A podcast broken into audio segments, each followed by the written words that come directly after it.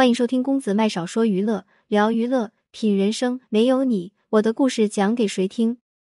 非诚勿扰，黄汉消失后喊现身，苍老明显快认不出嫁初恋三十一年无绯闻。还记得非诚勿扰的黄汉老师吗？近日久未露面的黄汉出现在云南某婚姻咨询协会的视频中，引发网友热议。只见黄汉头发高高盘起。一件花衬衣搭配黑色西装外套，尽显知性美。但许久不见的他老态明显，法令纹与尾纹突出，脸部肌肉也有一些下垂，透露着岁月留下的痕迹。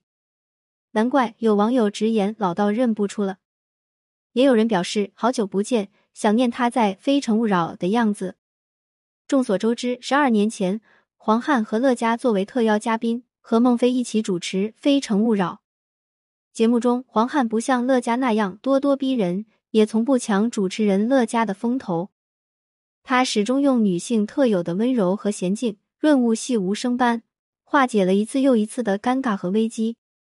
又因为中肯权威式的解读，被观众亲切的称为“黄奶奶”。从二零一零到二零一六，黄汉参加《非诚勿扰》六年的时间里。他留下了一个又一个的语录，他会苦口婆心的劝那些过分追求物质和金钱的女嘉宾，对于金钱的渴望并没有错，但心里的预期标准并不能作为爱情的唯一考量。当爱情真正到来时，你会发现一切都做不得数。那些真正爱你的人，或许他很穷，但他会将唯一的馒头给你。他会坚定的告诉女嘉宾。不要因为地域而否定一个人，不然很可能会错过一段特别合适的姻缘。他会在男嘉宾因有多段感情经历而被质疑对爱情忠诚度时，一针见血的指出，人与人的关系往往不是非此即彼，有时候要存在一种若即若离的状态。他会说，在爱情里永远不要抱怨什么。他也会说，把买化妆品的钱去买两本好书。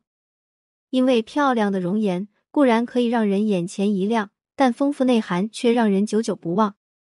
这个世界上最值得你爱的，除了父母，还有你自己。婆媳关系其实就是夫妻关系的问题，夫妻关系搞好了，妈妈看到也会放心。她总是能在各种矛盾中找到问题的本质，然后用女性的视角，理智知性的表达出来，令人豁然开朗，如沐春风。